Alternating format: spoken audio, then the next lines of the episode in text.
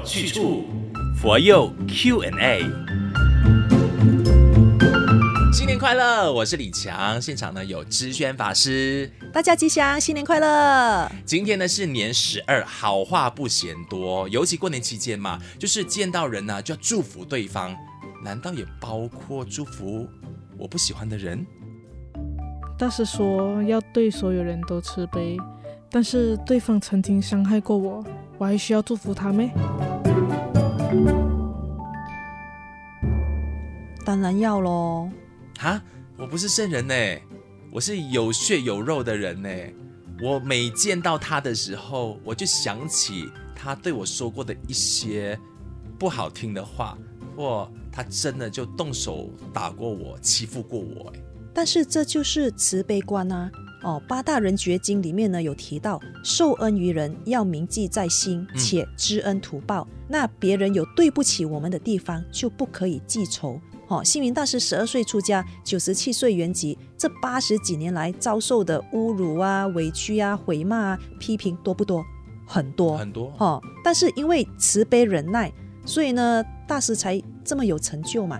这么多人喜欢他嘛？在这世上很难找到第二个大师了啊！那我们还是凡夫嘛，嗯、所以呢，所谓这个可恨之人必有可恨之处，不是吗？一直如果都把福报回向给他的话，那这个坏人这辈子或者是下辈子都是好的。我心里这样想就不舒服了。但是你为什么不想说我回向给他？可能不只是他变好了，而是连我们之间的姻缘也变好了呢。我就可能会变得不讨厌他呢。我们能够做朋友呢。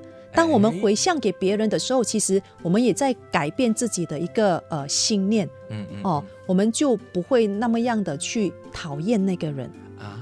一开始可能会心不甘情不愿的啦，对，不对？对我干嘛要回向给你啊？我我这么辛苦，对不对？诵经啊，拜佛回向给你，哦、然后你呢，你过得好好的，然后你呢，哦、天天欺负我的，对不对？哦，哦，我们要想说这个改变彼此之间的这个姻缘嘛，如何让我们不讨厌那个人嘛？这样想哦。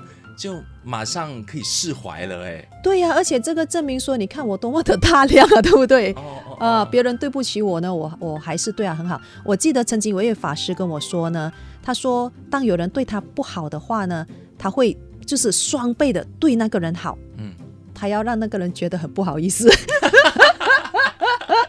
就是话题好像也不是太对了，但是不是、就是、他就觉得说，总有一天他会感觉到。惭愧啊，不好意思嘛？为什么我一直对这个人不好，但是他还是对我很好？嗯，对不对？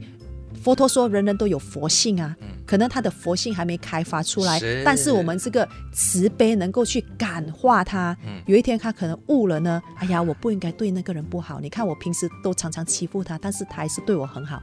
对不对啊？所以这个呢，就是你愿意自己先动起来的时候呢，就可以改变到对方本来对你的态度。是的。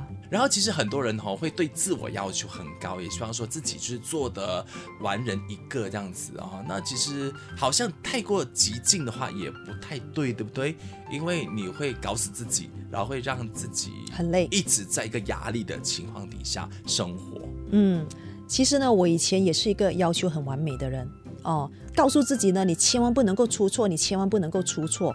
那我曾经在一家公司呢实习，一开始我要给老板签文件的时候呢，他都会很仔细的检查有没有错误。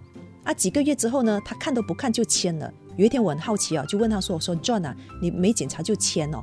他说：“哦，你准备的文件呢都不用检查了，肯定没有错的。”嗯，那我一开始听到的时候就觉得哇，很自豪哦，嗯、哦，这个老板信任，对不对？都不会出错这样的一个赞美。但是接着呢，他就问我，他说：“你从来都不出错的吗？”我说：“我不允许自己出错。